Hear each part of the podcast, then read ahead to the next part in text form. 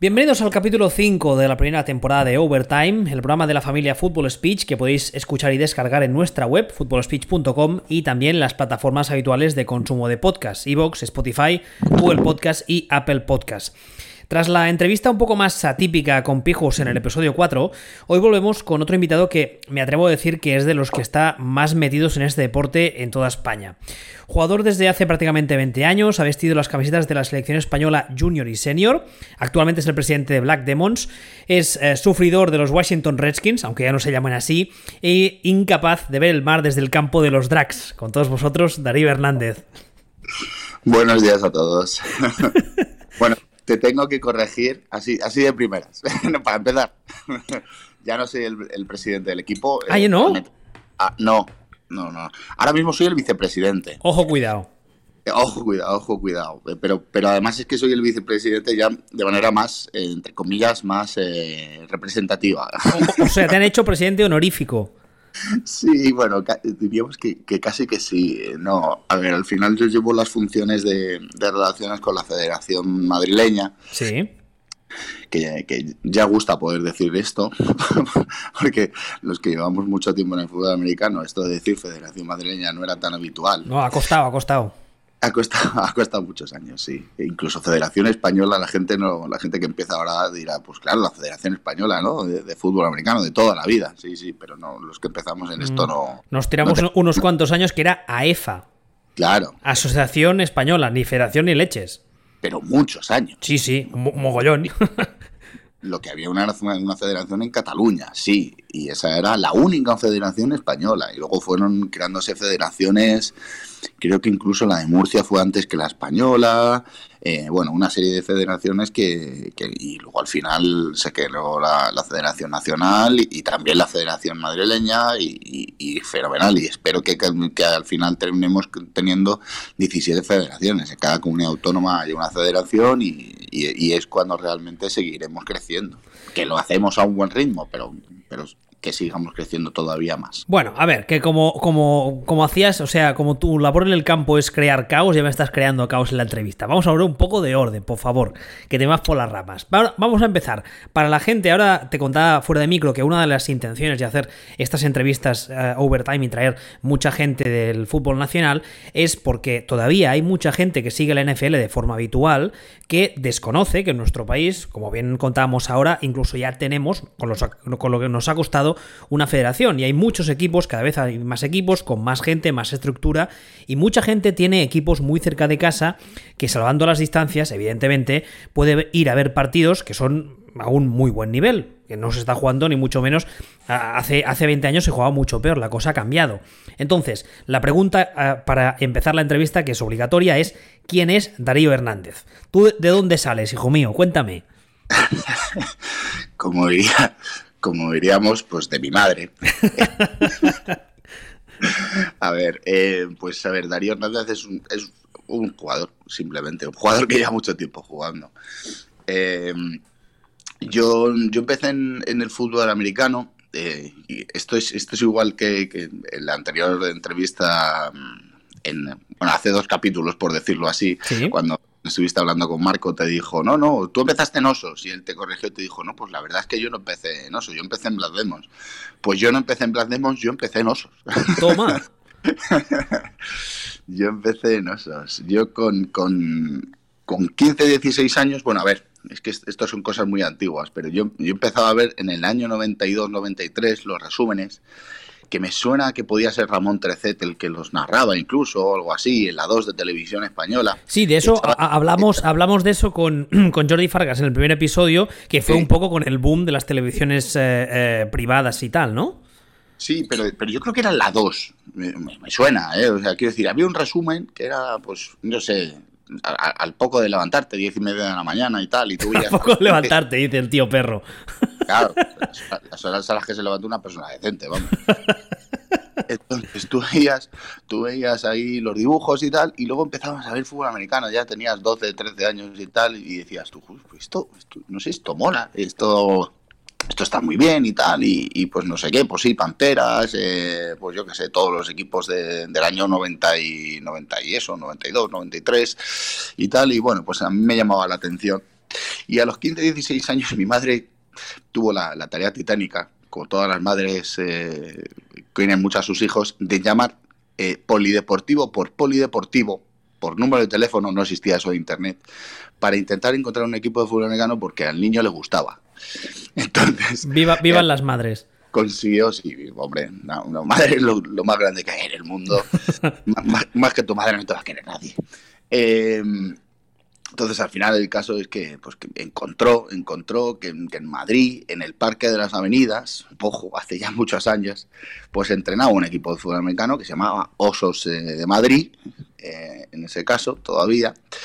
Y, bueno, pues ahí con 16, 17 años me fui yo ahí a entrenar en, metro, transporte que tardaba dos horas en ir, dos horas en volver desde mi población. Yo vivía en Móstoles, he vivido en Móstoles de toda la vida pues, pues bueno, pues al final, claro, no, no aguantas, no aguantas mucho. De hecho, luego además empecé a trabajar en el, en el mismo horario que tenía que ir a entrenar y, fue inviable seguir mucho tiempo entrenando con ellos. Entrené a lo mejor, no sé, cuatro, cinco o seis meses, una cosa así. Pero eso, eso hablamos de. Perdona, ¿eso hablamos de medianos finales de los 90? Sí, estamos hablando, yo tendría 16 años, yo soy del 80, por 90 96 más o menos. medianos finales de los 90, vale, 95, 96 más o menos. Sí, sí, sí.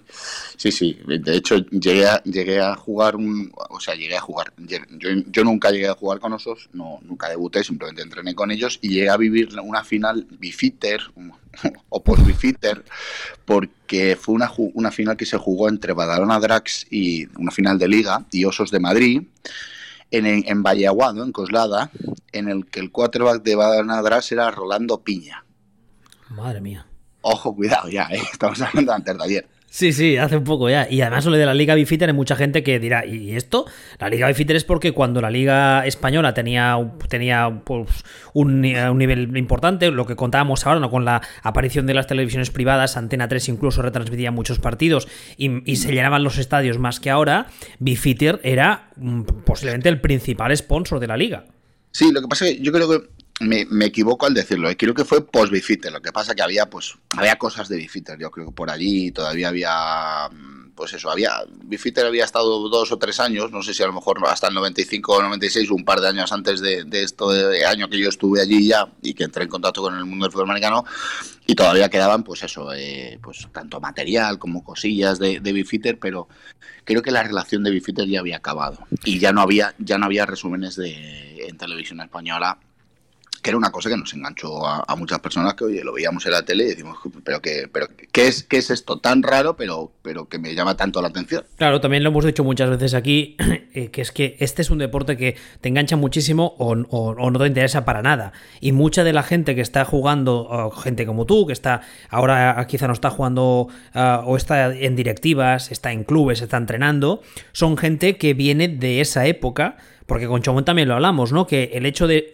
estar en los medios es, es una, una, exposición eh, que es eh, irreemplazable. O sea, si no estás en los medios tienes muy difícil llegar a la gente. Claro, era, era muy visible. O sea, de hecho, a ver, claro, estamos hablando del año 92 que empezaban las cadenas privadas. Yo creo que habían empezado, pues eso, Antena 3, Telecinco, Canal Plus y ese tipo de cadenas. Por ahí, por ahí, sí, esa época. Habían empezado a lo mejor, no sé, pues supongo que dos, dos o tres años antes. Entonces, al final, pues eh, lo normal que tú veías era la 1 y la 2. Si te ponían en la 2 un fútbol americano, deporte que a mí siempre me había gustado desde pequeño y tal, pues, pues, normalmente lo veías y te llamaba la atención y decías, madre mía, y además es que la curiosidad de saber, no sé qué es esto, pero me gustaría saber porque quiero entender qué está pasando, ¿no? Funciona. no sé lo que está pasando y quién y qué, posición es uno y qué posición es otro y, por qué juegan como juegan, pero me gustaría saber el, por qué juegan. Y, eh, entonces, al final, pues un, pues un poquito te enganchas. Así que bueno, esa fue mi primera toma de contacto y luego ya con 20 años pues fui a, primer, a mi primer entrenamiento con Black Demons y, bueno, y hasta ahora. Así que bueno, serían 20 añitos de, carrera o 21 años de carrera en Black Demons y, todavía eh, dando, dando guerra, todavía jugando aunque con, el tema del COVID eh, estamos en pausa ahora mismo. Sí, pausa, pausa obligada por desgracia, pero bueno. Ah, tú, te decía en la intro, tú has jugado en la selección española junior y senior, ¿lo digo bien? Sí, sí, hemos jugado, pues, es que como estamos hablando hace muchos años, hemos jugado con la, junior. La junior jugamos un, un partido en Vilafranca del Penedés. Sí contra un Team Europe, que nosotros creo que éramos sub-20 o sub-21 o algo así. Entonces, bueno, le podríamos decir junior, ¿no? Sí, bueno, además en esa época las categorías aún no estaban muy delimitadas porque no había gente para jugarlas todas y se difuminan un poco las, las edades, ¿no? Sí, de hecho, eh, eh, tengo que reconocer que no es que, me, no es que me seleccionaran a mí, seleccionaron a todos los que fueron. o sea, un poco por incomparecencia del rival, ¿no? Sí, sí, a ver, a ver, no, no de más nivel, te lo digo, ¿eh? o sea, era la época en la que pues Euroloki ya había trabajado, había hecho un buen trabajo y había chicos de Euroloki que tenían muy buen nivel y, bueno, o sea, en general se notaba la gente de Cataluña que tenía más trabajo que la gente del resto de que el resto de España, porque bueno, pues se notaba, había más trabajo en Barcelona, había más, más entrenadores, más nivel, y oye, los, mandaba Barcelona en, aquella época, sobre todo a nivel de chicos jóvenes, los, chicos de, Cataluña se veían todos con, muy buen nivel. Nosotros éramos un poquito pues, más brutotes, menos, estábamos menos pulidos. A lo mejor teníamos potencial o no, pero menos pulidos. Y bueno, obviamente nos ganaron. Eh, y eso que nos, eran chicos de 16, 17 años ellos y nosotros de 19, 20 años, pero, pero eran los, los mejores de jugadores de toda Europa. De hecho, que Timothy Peña, un corredor que tenía osos hace muchos años, un corredor de origen americano, creo que jugó con el, con el Team Europe. Era uno de los jugadores más destacados del país y, y bueno, pues jugó, jugó con ellos. Ya estamos hablando, sí, sí, realmente hace muchísimos años. Y luego ya selección, selección nacional, sí, con, con, Chus Fernández, que jugamos el Europeo de Amiens 2004. Y, eh, y luego jugamos en, en, Austria, iba a decir en Viena, pero no, no fue en Viena, fue en, no, me acuerdo de la, población, realmente ya en 2009, que se retrasó un año, por debía ser cada cuatro años, debía haber tocado en 2008, pero se retrasó a 2009 y eso fue ya con, con Aitor Trabado, con el, seleccionador de, era el seleccionador de la, de la selección en aquella época. Bueno, y fue, fue, fue torneo con Nordi, eh, Ferran, que yo creo que fue Ferran Payarolas, que jugó su, su último gran torneo con la selección y demás. Con Vito también, ¿no? Bueno, Vito siempre. Sí, Vito, sí, ahí no lo quitan de ahí, vamos, ni con agua caliente. sí, a Vito si a Víctor no lo quitas ni no te lo sacas ni con calzador, vamos, ¿no? Ah, muchos recuerdos para él porque ya sabes, al final los, los, los más veteranos pues, pues, nos tenemos mucho mucho cariño porque hemos jugado a lo mejor muchas veces y entrenado pues 7, 8, 9, 10 años juntos esto hacíamos stand de la, de la selección, pues oye, te pasabas el fin de semana entrenando, luego a lo mejor hacías el torneo que duraba una semana y al final, pues, pues hombre, coges mucho cariño a los compañeros de, viejunos de, de, aquella época. Claro, además yo siempre digo que este negocio es muy pequeño y al final si te dedicas un poco con, con te metes un poco, ah, te acabas, acabas conociendo y te acabas viendo siempre con los mismos, es lo que dices tú. O sea, yo contigo hemos coincidido, aunque yo lleve menos años, hemos coincidido en un montón de cosas de estas, de, de reuniones, de de, cursos y tal, y con Vito más, más, de lo mismo. Bueno, con Vito he compartido equipo, pero, ¿sabes? Y al final somos todos los mismos, porque es un deporte, bueno, es lo que decía, desgasta mucho y o te gusta muchísimo y te reconviertes. Yo, por ejemplo, duro de como jugador de este telediario y me reconvertí a entrenador, o como en tu caso, que ahora es una de las cosas que quería preguntarte, tú empezaste jugando como defensive end. Sí. Y luego has jugado también como linebacker. Sí. Pero digamos que tu posición natural o la que más te gusta, si lo digo bien, es la de defensive end, ¿verdad? No. ¿Ah, no? ¿Te gusta más jugar de linebacker? Sí, sí, pero ya no me dejan. no te dejan. Yo, no sé por qué estaba convencido que te, jugaba más, te gustaba más jugar de end. Ah, no, no, no. A ver, yo empecé jugando de defensive end eh, pues eso, a ver, hay que hablar un poco del origen del club, ¿no? Eh, así, así muy rápido. No, no, y, rápido, y si nos toma tiempo, que para eso te he traído, para que nos cuentes cosas de Demons. Sí, sí, sí. A ver, el club originalmente se funda en el año 2000, o sea, a nivel de papeles y demás, ¿vale? Y van pergeñando un poco la idea, pues, pues un tiempo después de la desaparición de Panteras de Madrid y demás, pues, eh, pues se funda, se funda el club y, empezamos y empezamos a jugar. Entonces, bueno, pues ahí eh, nosotros éramos yo qué sé, pues es que el primer partido que jugamos, que fue un scrimmage en, en, Tres Cantos, contra un equipo que se llamaba Tucanes de Tres Cantos. Que ya no existe no existe hace mucho tiempo. no existe hace mucho tiempo. Luego, luego, a lo mejor hablamos un poquito de, dónde se fueron y demás, pero bueno, ese, ese partido a lo mejor, ya te digo, nosotros éramos, eh, podemos ser 14 jugadores, puede ser, tranquilamente, como mucho, eh, en, en, en formato 7x7. Sí, en ese momento la Liga Nacional había la LNFA, que era la primera división, que se jugaba a 11 y luego había la LNFA 2, que era la segunda división, por así decirlo, y se jugaba 7 contra 7. Sí, que al final es, pues, como el fútbol como el fútbol 7 o el como fútbol 5, da igual, como el fútbol sala o como el fútbol 7, pues al final eh, en la línea quitas eh, quitas a los tackles, dejas solo un center, un gar, un gar y, ya está, ya tienes eh, tres, chicos en la línea, pues un par de receptores, cuatro aquí corredor, pues era más o menos las formaciones que, que, tenías, la formación básica y, ya está, muy en defensa más o menos, pues ajustabas un poquito y te hacía falta menos gente para jugar, eso te facilitaba el, el hecho de que tú pudieras formar equipos pues en vez de no te hace falta 20 tíos en roster. Claro, eso, eso en un inicio se, se hizo para fomentar el hecho de que aparecieran equipos. Y, fue muy bueno. sí, sí, sí, en su, momento funcionó. Claro, de hecho, y, de hecho esa, esa liga nacional que, tú dices que existía, existía porque se empezaron a juntar ciertos mm, en Madrid mm, por lo menos fue bastante mm, se movió bastante con otros con otros clubes de otras eh, comunidades porque en Madrid no teníamos los suficientes. Entonces yo, yo recuerdo que en su, en su día Esteban, eh, Esteban Gómez, eh, junto con, el presidente de, camioneros, eh, Jesús, más otros presidentes, al final empezaron a reunirse, empezaron a, darle un poco forma a la pelota y al final crearon esa pelota de decir, oye, pues vamos a hacer una liga tal. Y luego lo llevaron un poquito a la, a la Asociación Española, a EFA, y al final se creó. Pero, pero fue también un, proceso que, complicado y, largo que, les duró a lo mejor un par de años, año y medio conseguir que se creara esa liga con ese formato y no el formato de 11 por 11 que ya estaba establecido.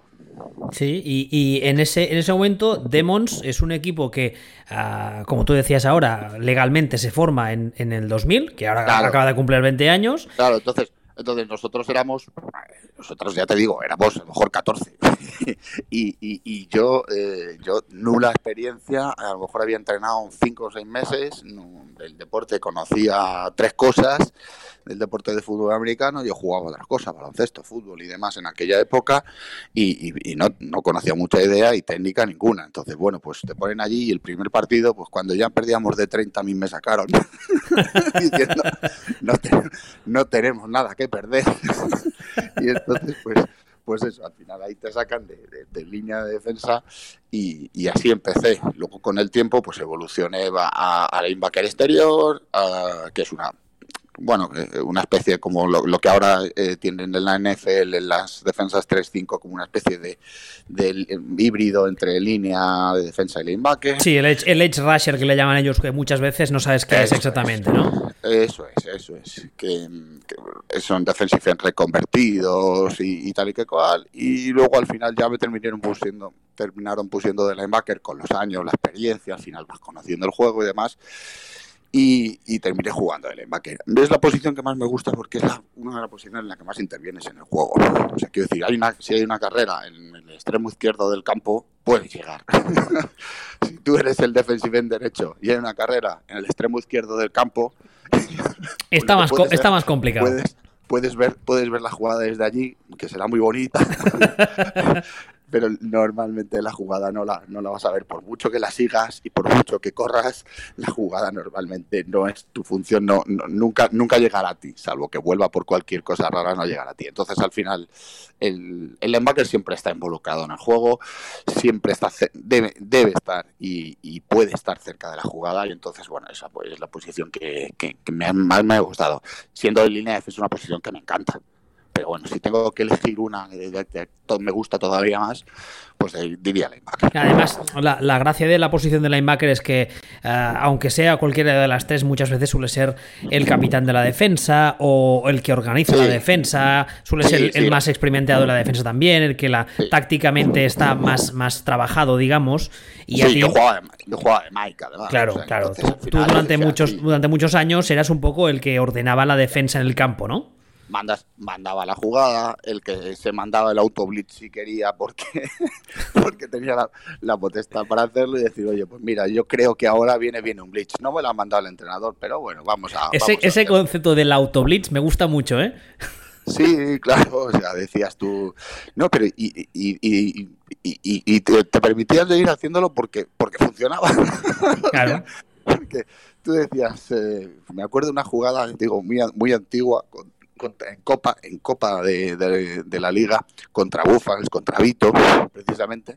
Yo creo que Vito hasta, hasta corría en, aquella época. Hacía funciones de corredor a veces. Eh. Puede ser, puede ser. Yo le he visto jugar de corredor muchas veces. Sí, sí, sí, sí. Sí, pero bueno, estamos hablando tranquilamente hace 10 años. o, más, ¿eh? o más.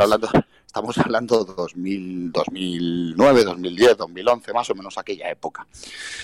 Y era una, una jugada que a lo mejor era, pues no sé, tercera y dos, tercera y tres. Yo me hice un, autoblitz por donde yo pensé, en esa, en esa jugada dije, pues mira, teníamos, estaban justo pegados a una, a una Hasmar, dije, pues tienen todo el lado ancho de un lado, van a correr por ese lado ancho por el exterior. Mira, justo, corrieron por el lado ancho por el exterior, yo me hice el autoblitz por ahí, pues oye, paraste la, paras la jugada y al final te dice el entrenador, mal. ¿Por qué has hecho el autoblitz? Porque es lo primero que te dice un entrenador. O sea, ¿por qué no haces lo que yo te digo que hagas? ¿Vale? Y lo segundo que te dice es, buen placaje. Porque ah, una, bueno, eso quizá lo, haremos luego. Una, cosa que sí me llamó la atención es que hace muchos años, cuando más o menos 10 años, yo siempre digo que para mí el futuro de las defensas NFL está lo que tú decías ahora, ¿no? Estas formaciones de defensa que en vez de ser 4-3 o 3-4 son una especie de 3-5 con los linebackers exteriores como un poco desdibujados, que no sabes si son ends o son linebackers y que muchas veces hacen las dos funciones porque pueden jugar con una mano en el suelo o en dos puntos. Y hace muchos años, yo no sé si era por la falta de personal o por la falta de tamaño, que es un problema que tenemos muchas veces aquí en este país, que cuando nos enfrentamos a otras elecciones ah, por tamaño siempre ganan los demás. Pero contigo y con Vito siempre tengo la sensación de que erais un poco, eh, erais el, siguiente paso en la evolución de la posición, porque erais capaces de jugar de las dos cosas. Que una cosa, o sea, tú me dices ahora que te gusta más jugar de linebacker, totalmente, eh, ahí no voy a entrar, pero lo que me refiero es, eh, erais cuando, sobre todo cuando estabais, sin ánimo de ofender, en vuestro punto álgido físicamente hablando. no, no, ofende, ya que ya tenemos.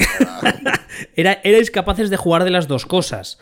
Y eso, claro, para un rival ofensivamente hablando, es, es un coñazo. Yo que he sido entrenador de ataque toda mi vida, es un coñazo porque tienes a un tío que atléticamente está, está bien, físicamente está bien, y no eres capaz de adivinar por dónde te va a entrar porque te puede hacer muchas cosas distintas.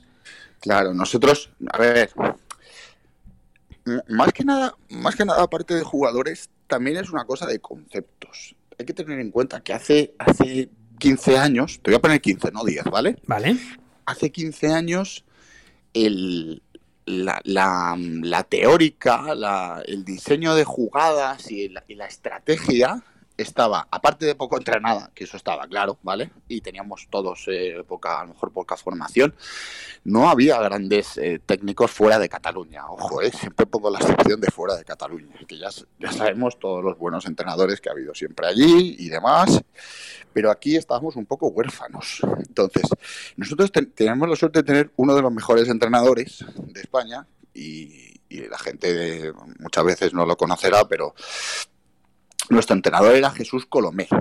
Jesús Colomé, que venía de Panteras, era eh, uno de los mejores entrenadores, si no mejor entrenador que yo he podido tener en toda mi carrera.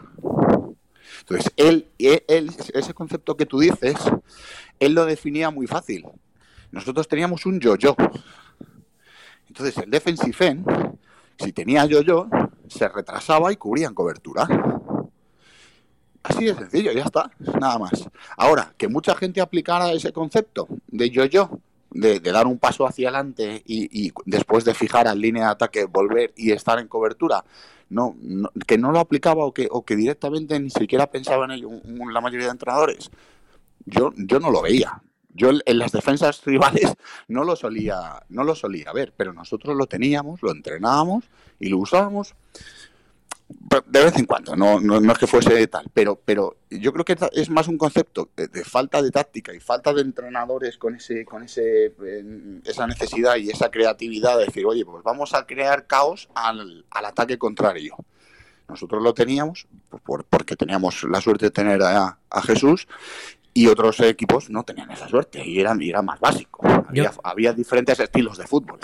Yo me, acuerdo que con Jesús coincidí en un curso de entrenadores y estamos hablando del año 2004, 2005 por ahí, y yo recuerdo que lo primero que pensé fue, hostia, este tío mm, tácticamente es, es, una enciclopedia, porque eh, él, eh, estudiaba, buscaba material, estamos hablando de, a ver, 2005 ya había internet, pero las cosas no estaban como ahora, ni mucho menos, ni existía Twitter ni nada, y él buscaba material, ah, se había comprado libros en Estados Unidos, eh, estaba, buscaba siempre páginas web, playbooks, y, hasta, y hablabas con él de playbooks y de táctica, y en, media hora mm, te hablaba de un montón de conceptos que aquí la gente ni conocía.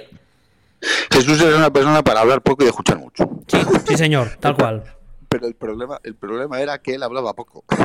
sí, porque es un tío súper, bueno, al menos yo lo recuerdo que era un tío súper callado, súper, no, no, levantaba nunca la voz y tal, pero sí, sí, era brutal. Por cierto, eh, ¿dónde está ahora, mismo? Jesús vive en Canarias desde hace muchos años.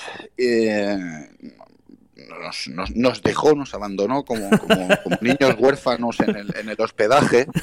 Y, se fue y se fue el, pues oye empezó a tener una relación con una chica y demás que era que era allí de las Islas Canarias. Es que yo recuerdo yo recuerdo eso que la última vez sí sí ya sabemos. Yo recuerdo que la última vez que coincidimos con él, él y yo en, en un curso él me comentó, no, porque bueno, estoy mirando si me voy a vivir a Canarias, porque he empezado a ver una chica de ahí y tal. Y yo pensé, ah, bueno, pues veremos, pero ya veo que cómo, terminó la cosa. bueno, pues nada, pues oye, una, una lástima, ¿eh? La verdad. No, no por él, ¿eh? No por él. Claro. Hombre, yo, yo, yo, yo le deseo toda la felicidad. Evidentemente, evidentemente. A nosotros, a nosotros, o sea, uno de los nos creó un, gran problema. De, en esa época no había entrenadores, como quiero decir, no, había un mercado de entrenadores en el que tú puedes decir, bueno, ¿y ahora quién contrato yo de entrenador? De, de los 30 que, conozco, ¿a quién contrato? Y tú decías, no, ¿y quién puede hacer de entrenador? ¿Quién puede hacer? Y al final, pues, pues, pues es el carrusel de decir, bueno, pues un, un jugador o un exjugador nunca quieres que un jugador sea tu entrenador a la vez, porque esto de jugar y entrenar no, no, no, funciona, No funciona. Entonces dices, bueno, pues quién, qué jugador que ya no, a lo mejor que ya no juega o que esté relacionado con el equipo y demás, pues pero te deja, un, te deja un gran vacío. Ah. Cuando un, entrenador realmente real te deja tal y tienes que suplirlo con, con alguien que puede intentar hacer la labor, pues te deja un gran vacío siempre. Además es curioso porque es, eh, ahora hablamos de la esa época inicial de Demons que se crea en 2000 hasta 2000, yo diría en la primera década tenéis unos años espectaculares en los que de repente es un club nuevo que aparece de la nada y ya en 2005, lo digo bien, eh, ganáis la, liga, no, 2006, ganáis la NFA 2. O sea, en, sí, y en la, creo que es contra otro equipo que ya no existe, ya contra Reds. ¿Reds de Tarrasa no existe? Reds de Tarrasa. bueno, escucha, yo ya no, yo, yo no lo escucho. Eh, que, que, si existe, existirá, y, pero yo ya no tengo ninguna noticia, no, no he leído nada de ellos. Ahora, es, a lo mejor a nivel local sí que sí que compite y yo, y yo, pues yo por lo menos sé que dejó de competir un tiempo por lo menos. No sé si ha vuelto a competir ya. Bueno, yo, yo creo recordar que se centraron en lo que eran las categorías inferiores y críos porque les pasó lo que le... también, hablamos con Marco que les pasa a muchos clubes, que tienen una grandísima generación que es la que aguanta el club y cuando por edad esa generación empieza a retirarse en bloque, ah, de repente te encuentras de la noche a la mañana que, mañana que no tienes club. Yo creo que en esa época estaba Dani Maldonado, puede ser un rey. Sí, sí, que luego se pasó a la Federación Catalana. Sí, sí, sí. Estuvo Dani Maldonado, estaba allí y había un, algunos, había un chico de, que también había jugado en Fénix, te, hablo también de, antes de ayer. Sí, hace un poco, sí cuando Fénix creo que fue creo que fue el equipo que trajo a Ramón Figueroa a España, ojo, y hablo de y hablo de memoria, mucha memoria. Pero pero eso estamos hablando de principios, muy principios de los 2000, porque Ramón jugó con Piunés en, a partir ya de 2006-2007, creo.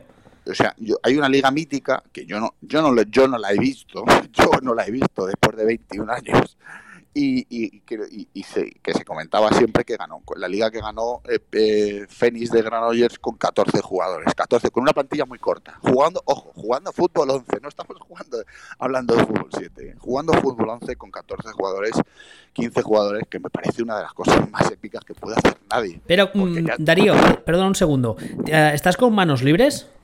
Sí. Mm, apártate un poquito del micro, que pega ah, mucho viento cuando... No, no, no pasa nada, faltaría. Vale, dale.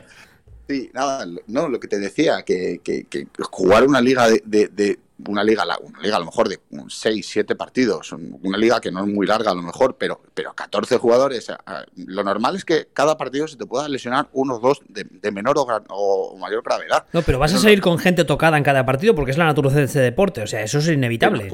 claro, pero, pero 14 jugadores que no te da margen. No, no. No, no, no, tienes la posibilidad de decir, en cuanto se, te, se te lesiona el corredor, ¿qué haces? ¿A quién pones de corredor? Bueno, tienes que coger a uno que no ha jugado nunca de corredor y decirle tú corre para adelante. Y, ya está. Eso, eso te da para acabar la liga, pero para ganarla. Sí, sí, la verdad es que fue, fue brutal.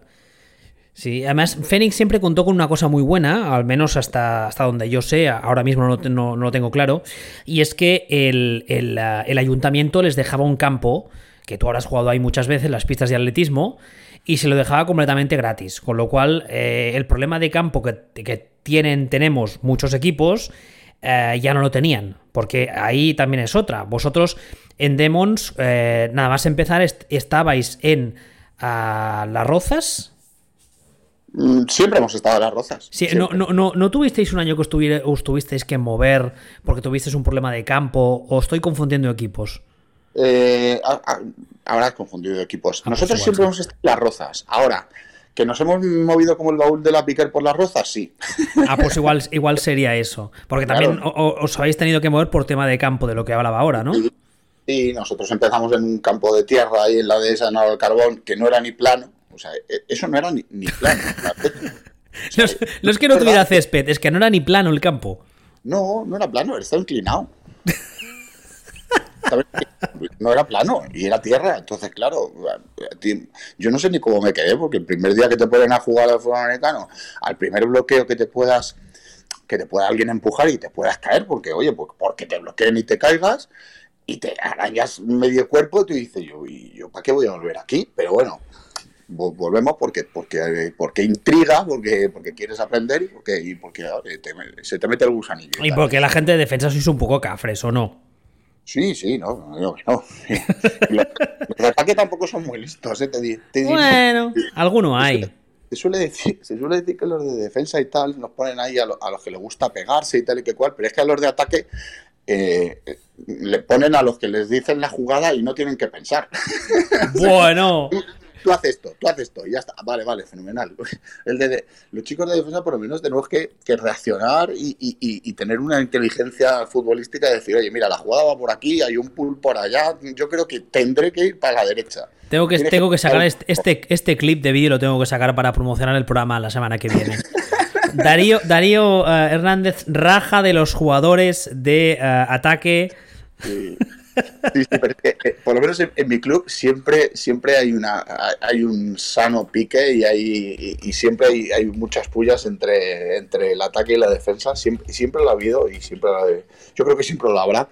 Y yo creo que es muy sano, porque al final es, es un poco lo que hace la unión del club y, lo que hace la amistad. Y te llamas de todo, luego, luego te quieres eh, muchísimo, pero bueno, te dices de todo y ya está. sangrar junto a alguien es algo que une mucho, he comprado gracias a este deporte, es curioso. Sí. yo muchas veces he explicado a la gente que era como una, pelea de barrio eh, en la que tú te peleas con tus 11, con, con 10 amigos más contra otros 11. Y, al final, pues, pues es una pelea. Entonces tú dices, oye, a, mis compañeros no les toca, no les pega a nadie. Entonces, pues al final pues, e, es eso, al final es una pelea con sus normas, con sus con su estrategia y demás, pero al final es un, es un juego muy físico y es, y es una pelea, claro. Entonces, bueno, recapitulemos. ¿Dónde estábamos? Que dice que estabais, en un campo de tierra que no era ni plano. Ah, entonces, nosotros hemos estado en el campo de tierra, luego con el tiempo pues nos mandaron ahí a, las matas, que es, un, que es una parte de, la población que está pues eh, de camino a la, a la carretera de La Coruña y tal.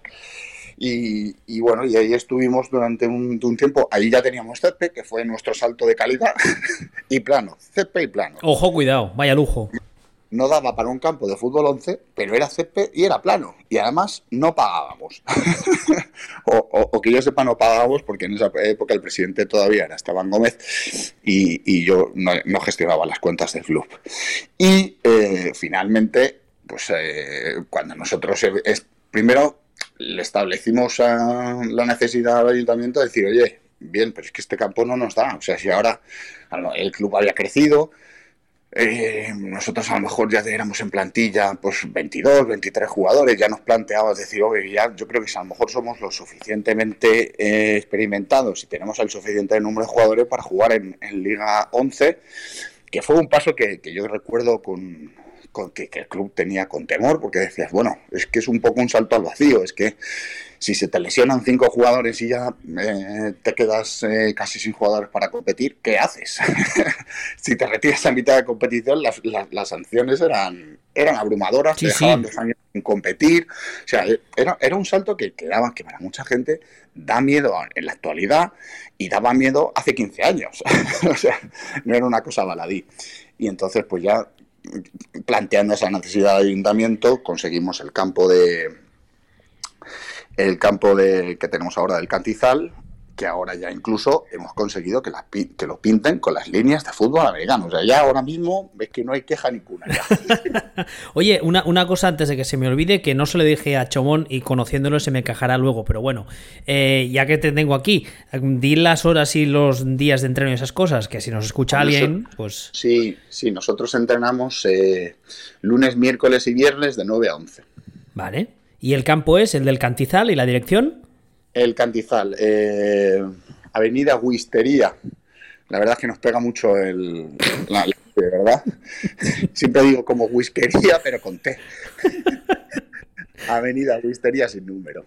Vale, pues dicho queda. Entonces, una, sensación que también tuve yo cuando empezasteis vosotros a jugar es que, eh, también lo comentamos otro día con Chomón, eh, es que eh, pillasteis la época a los años muy buenos y ya al final de la época de osos. Entonces, al principio erais un poco, insisto, dicho con todo el respeto, como el hermano pobre de Madrid, pero desde el principio os centrasteis mucho, al menos desde fuera es la impresión que yo tuve, en las categorías inferiores para hacer crecer el club desde la base. ¿Es correcto eso?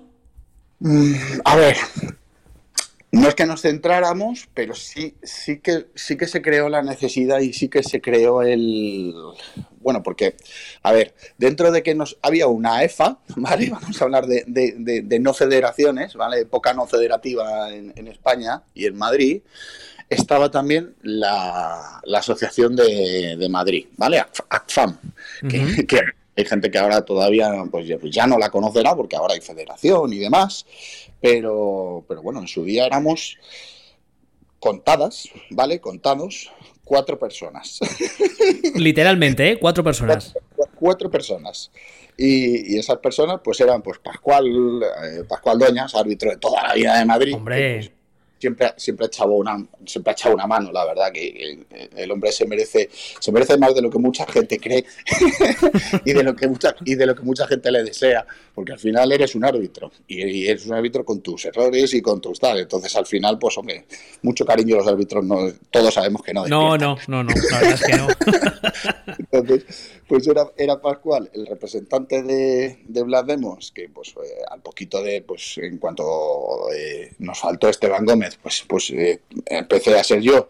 Y el representante de Osos y el representante de Camioneros. Y ya está. es que entre esos cuatro decíamos, oye, pero tenemos que hacer algo. Oye, pues estaría bien hacer una liga junior. Joder, pero es que no, es que no tengo chavales. Es que yo, y yo tengo ocho. Yo, pero, y lo jugamos a 7x7 o a 5x5 o a lo que sea. O sea, era buscar fórmulas para intentar que, tuviésemos una mínima base porque además eh, ya se estaba empezando a mover desde la, desde la asociación el requisito de que para jugar una liga nacional tenías que tener un equipo junior. Y decías tú, pero claro, si no, si no hemos puesto aquí los cimientos, ¿cómo vamos a tener luego un equipo eh, para jugar, para jugar en, nivel nacional o, en nivel autonómico, pero a más jugadores? Claro, y, la, y, la, necesidad no hizo que crearais. Sí, sí, o sea, que eso es una cosa buena que hizo AEFA en su parte, en su día, que fue muy criticada, pero, pero para mí fue una, una cosa positiva, decir, vale, tú quieres jugar Liga Nacional, fenomenal, ten un equipo junior. Entonces, es una medida que tomó Javier Carrasco y, se le criticó, pero para mi gusto esa fue una buena medida. Luego, él, Javier Carrasco, con el que tengo muy buena relación, sabe que, sabe que otras medidas que ha tomado no me han gustado. y como yo, eh, tú también lo has dicho en algún momento, suelo decir lo que me gusta y lo que no me gusta a la cara de las personas sin ningún problema, porque creo que es lo normal. es, lo, es lo que pues debería ser, sí. Sí, sí, pero que bueno, que hay gente cuando a alguien no le gusta se calla y fenomenal, se guarda su opinión. Pero yo, cuando algo no me gusta se lo digo, porque si no me gusta y doy mi opinión, a lo mejor colaboro en que eso o cambie o, se anule o lo que sea. Que no suele pasar con, Javier, que es un poco cabezota. él lo sabe, él sabe que es cabezota. lo que pasa es que él, él, dirá que las cosas son así, pero, pero bueno. Em, entonces, bueno, pues eh, al final nosotros teníamos el equipo junior en el que yo recogía, como bien contaba Marco, en la Universidad de Villaviciosa, yo lo recogía, le llevaba y ahí, ahí empezamos.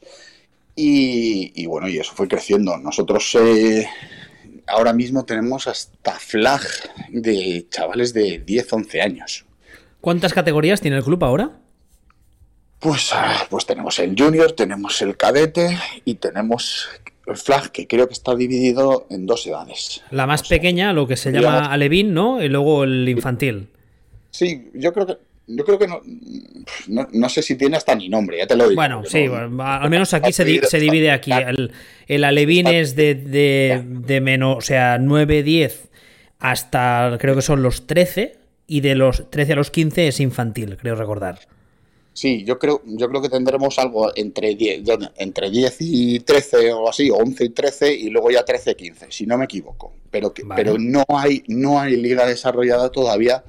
Eh, nos, lleváis, seguís llegando a ventaja en ese sentido, porque no hay liga de, de 11-13. Que yo sepa, eh, a lo mejor ahora me corrijan en el club, porque yo no llevo esas, esas, tareas y ni, ni, ni, ni, llevo esa parte del club, con lo cual, pues no, no te sabría decir. Pero, pero bueno, eso, la categoría masculina senior y la categoría masculina femenina. Senior femenino también tenéis, ¿eh? Sí, sí, sí. De hecho, han competido ahora con flag, eh, porque bueno, pues aparte de, de, tackle, pues también hacen flag a, veces. Ahora que ha habido una competición hace unos días. Y, sí, tenemos. Nosotros en el equipo femenino lleva ya mucho tiempo también con nosotros. Sí, yo, yo me acuerdo eh, cuando hicimos el que creo que tú y yo coincidimos ahí, el PTJ de Calatayud, que eso fue 2009, creo, 2008. Sí, pues posiblemente ya podía estar, sí, claro. Y sí, sí, y yo recuerdo que Black Demons, el femenino de Black Demons, era uno de los primeros, que además en ese momento era bastante potente porque tenías varias chicas y compitiendo, y sí, sí, lo recuerdo. Sí, y además, eh, yo decía, al final era pegarse casi siempre con, con los equipos catalanes, porque estaba Rookies, estaba Buffals, estaba y, pues no me acuerdo, o sea, Drax no tenía equipo. Eh, Reds también tenía equipo femenino.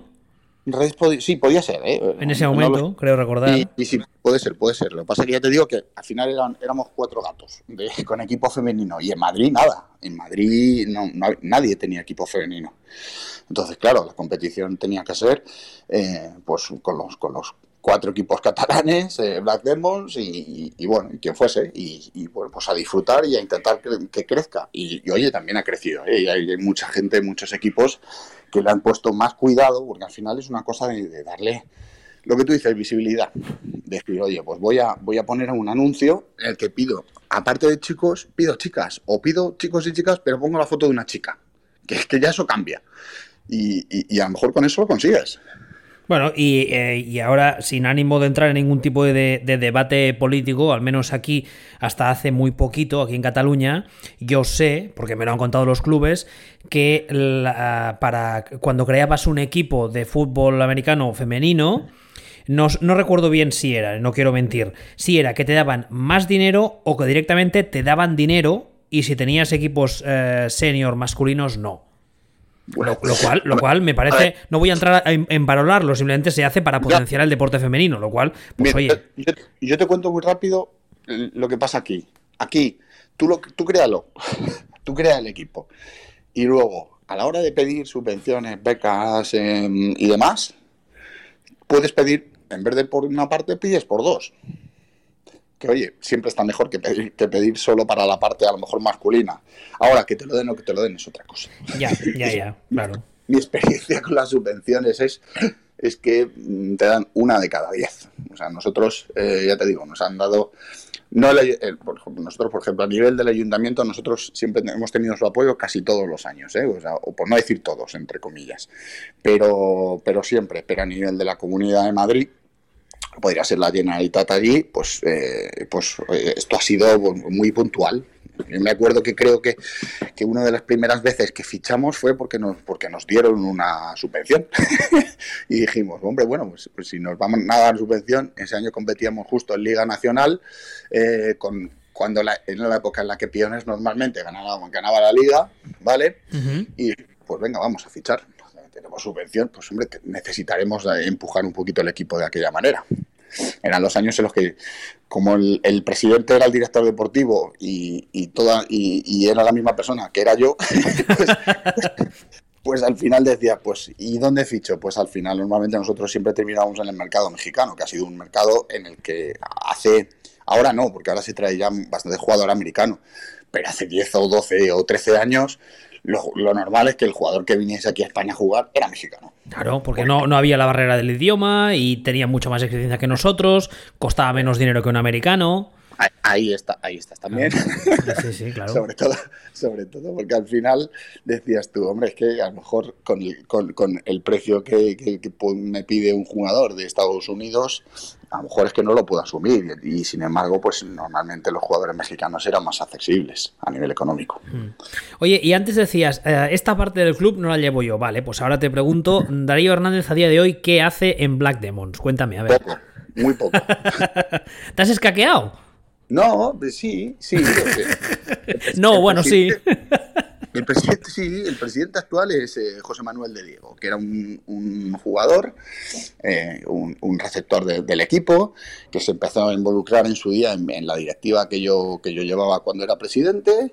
Y llegó un punto que, bueno, él me comentó que si podía ser posible y tal, y que cómo vería yo el dejar de ser presidente. Y yo le dije al instante, me acuerdo de la mañana, y le dije, no hay ningún problema. No hay, no hay ningún problema.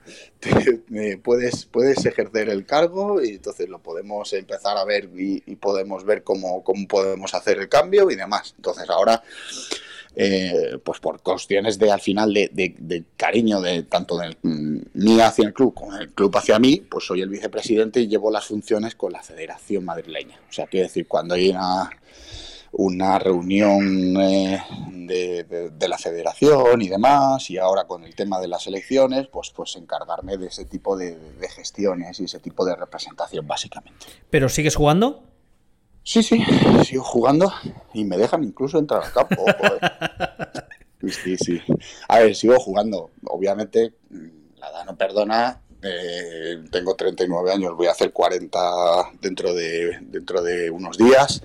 Y, Felicidades avanzadas. Muchas gracias. Y, obviamente jugamos a, otro nivel físico. al final la experiencia siempre es un grado y, bueno, pues oye, lo suples, lo que pierdes de una parte lo intentas suplir de otra. Pero bueno, ahí, todavía seguimos. Vale, y ahora te pregunto, te, ten en cuenta la de años que llevas tú en este deporte, en este país, que has, eh, ahora mismo estás eh, con las relaciones del club con la Federación Madrileña, has estado en selección, has sido jugador, has sido técnico, etcétera. Eh, ¿Cómo ves tú el fútbol en este, en este país ahora mismo? Yo lo veo, yo lo veo muy bien. Pero claro, que cuando vienes de donde de, todo lo que he visto yo, el que lo vea ahora a lo mejor por eso la sangre, la sangre fresca es, buena porque suele ser, suele ser muy crítica. Y, muy, muy exigente, sí.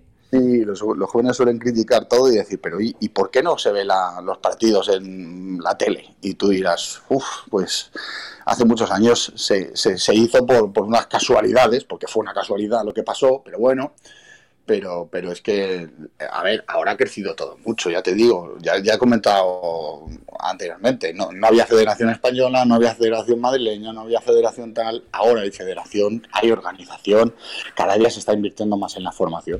Hasta a nivel arbitral se está, ha crecido muchísimo, porque ahora en Madrid hay un montón de árbitros, somos, que yo también soy árbitro, y, y, hay una formación también eh, que antes no, no había. O sea, yo me acuerdo que hace 10 años los árbitros, bueno, te digo hace 10 o hace 15, me da igual, eh, los árbitros eran los mismos y eran cuatro. Es que no teníamos ni árbitros. No, no, no, no, literalmente no había. Además es que hay, una, una, cosa que me hace gracia. Tú cuando hablas ahora no, porque, porque antes no había Federación Española y ahora tal, mucha gente que llegue a esto mm, ahora mismo, por ejemplo, se creerá que hablamos de hace, pues lo que sé, 10, 15, pero es que la formación legal de FEFA, hablamos legal, ¿eh? Había, era un tema que llevaba muchos años trabajándose y tal, pero el momento en el que se firman los papeles y decimos, vale, ya somos federación, es del año 2012 o sea, no, hace, no hace ni 10 años. y la de Madrid posterior. Voy a, buscarla son para el, detalle. Federación. Madrid yo, Madrid yo creo que serán en 2015-2016 como, como pronto. Me suena, me suena. A ver si lo encuentro. Es la FMFA, Federación Madrileña de Fútbol Americano, ¿verdad? Sí, sí, sí. ¿Tenéis, web y todo? Caramba, tú, qué nivel. Eh, y bien hecha, ¿eh? Sí, sí, no está mal, ¿no? Ahora, buscar el dato solo por curiosidad, porque claro, es que hablamos de, antiguamente. La, Federación Madrileña se creó, se creó después. Y, aparte un poco, de hecho, y, un poco con la bola de la, de la española. Quiero decir, nosotros eh, llegamos a, la Comunidad de Madrid y le dijimos, oye, mira, hay una federación española. y, hay uno, y, además es que en, Madrid también habían crecido clubs, quiero decir. O sea, cuando, cuando esto pasó, pues ya teníamos unos Madrid Capitals, eh, pues yo creo que estaría Fuenlabrada Cuervos. Es que ahora en Madrid hay un montón de clubs. Es que te he dicho que hace 15 años éramos cuatro personas porque éramos tres clubes y Pascual. Y es la pura verdad, es que no había más, o sea, es que no había donde rascar. No, no, no había, no había nada más. Y ahora te, hay un montón de clubs. Yo, vivo ahora en Valdemoro, tengo, a, cuatro minutos de mi casa o a, diez minutos de mi casa tengo un club que es eh, Pinto Goldbach. o sea, es que ahora, ahora las posibilidades y la facilidad que tiene cualquier jugador de jugador fútbol americano mm, no, tiene que ver con lo que había hace, hace 10, 15 o 20 años. no es ni parecido. Ha crecido mucho el flag, lo cual a mí me parece estupendo porque es un deporte que es, es una forma muy fácil de empezar a nivel de club porque no es cara, no es tan cara como nuestro deporte, eso, es obvio. Y eh, es una forma muy buena de enganchar a gente que puede ser que en muchos casos no del siguiente paso, que jugar a flag ya le esté bien, pero ya es eh, fan base, digamos, que puedes eh, captar. Pero hay mucha gente que posiblemente pruebe el flag y diga, quiero probar el siguiente nivel, a ver qué tal. Y lo pruebe y se quede. Y es, una, claro, es una vía de entrada como cualquier otra. Los, mismos Madrid Capital que te acabo de decir, ellos empezaron en flag. Tenían cuatro equipos de flag. Ellos hacían, eh, tenían eh, Madrid Capitals A, Madrid Capitals B, no sé si tenían un C y luego tenían un femenino. O sea, ellos tenían ellos empezaron por el flag, luego dieron el paso al tackle. Eh, hay un equipo en Móstoles, también Móstoles Templas, que estaba, que estaba haciendo lo mismo, que, estaba con, flag y creo que ahora ya está empezando con el tackle. Eh, te puedo decir unos cuantos ejemplos que han empezado de esa manera. Han empezado primero con flag y luego se han enganchado al, al tackle.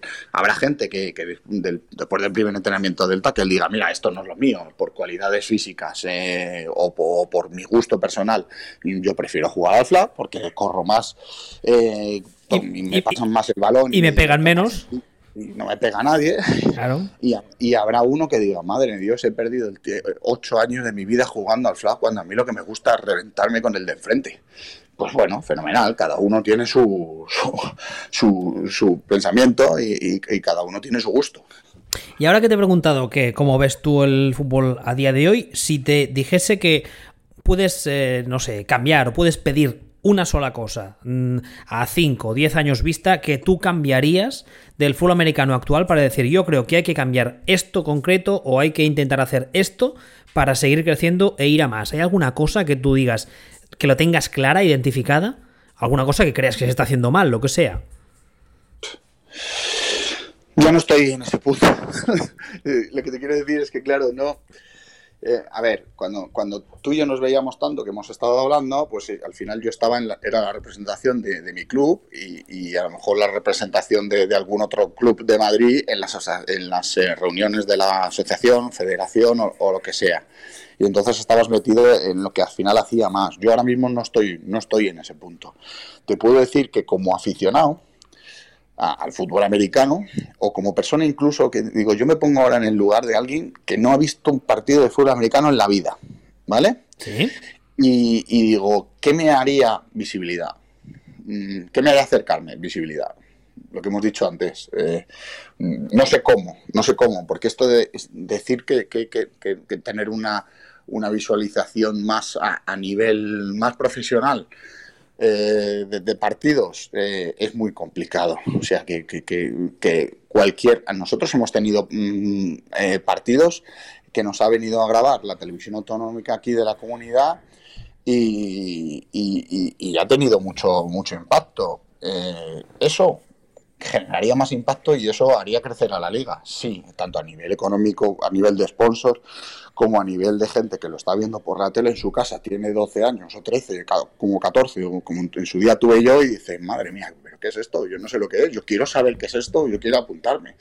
Eso haría crecer a la liga, pero es que conseguir eso es muy difícil. Ah, yo, yo hace ya años que doy la turra eh, con esto y creo que hay muchos clubes que se han puesto las pilas y hay otros que todavía no.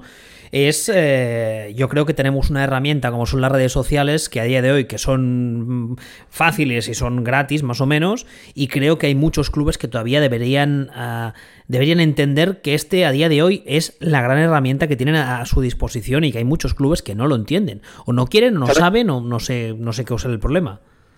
Punto, uno, te doy la razón. Eh, eso es lo primero. Pero ¿sabes lo que pasa? Yo, yo lo he obviado porque tengo la suerte, o tenemos la suerte, yo a veces el, club lo hablo como si fuese algo mío, ¿vale? ya después de tantos años, para, en mi cabeza en mi cabeza lo es, ¿vale? Entonces, tengo, tengo la suerte o tenemos la suerte de tener una persona ahora mismo en redes sociales que, además es el entrenador de línea de defensa, eh, no es peloteo, pero es muy bueno en, lo que hace y, hace una labor excelente. Nacho, ¿no? Sí, sí, Nacho. Nayosen en Twitter. Sí, sí, sí, sí, sí, Es que es, es multifunción, es un parto aprovechado. Tiene sus pegas, no la vamos a decir aquí, pero vamos.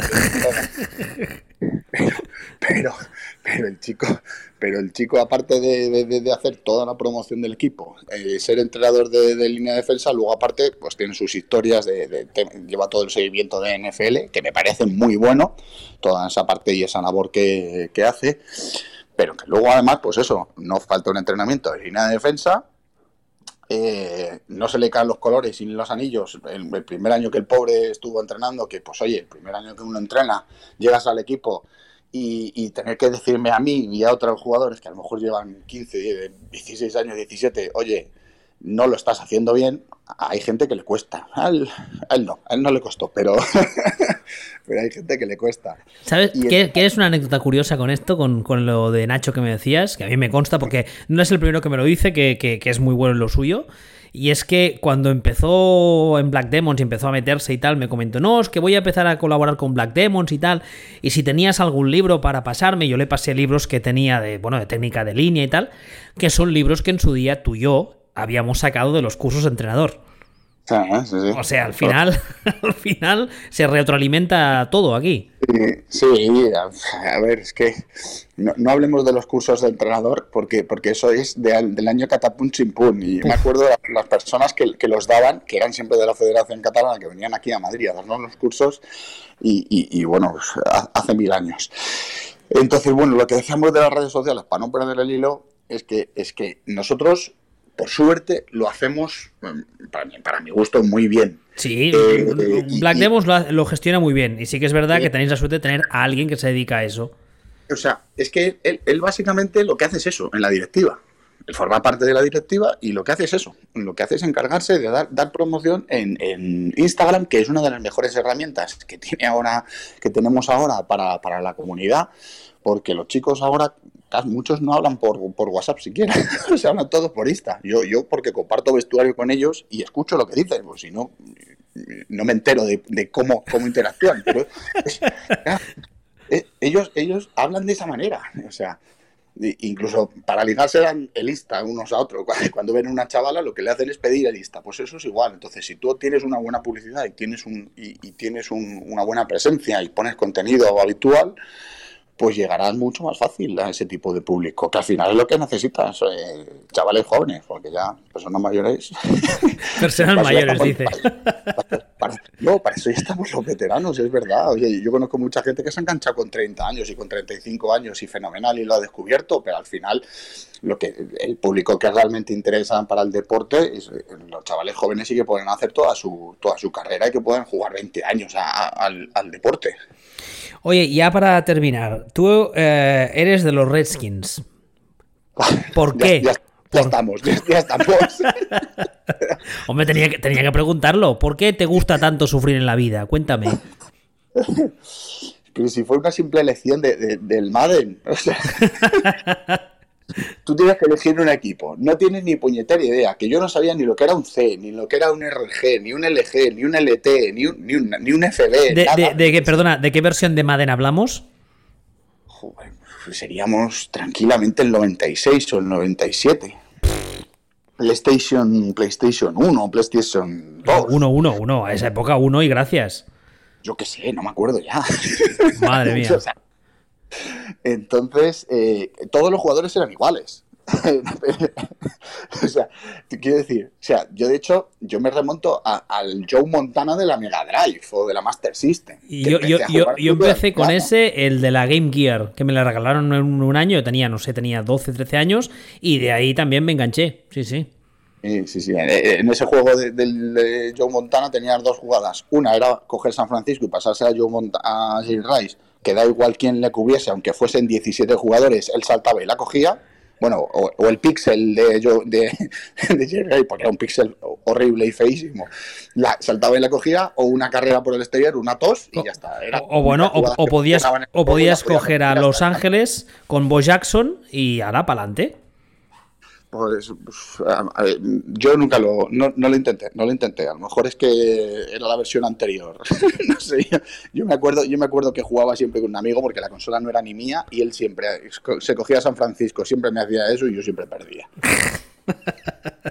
Entonces, al final, lo de, lo de Washington es simple una, una simple elección y decir, oye, pues venga, ¿qué equipo me cojo? Pues este, pues Washington Redskins, pues, pues venga, pues los pieles rojas, pues fenomenal. ¿Te gusta el logo? Pues sí, eh, y ya está.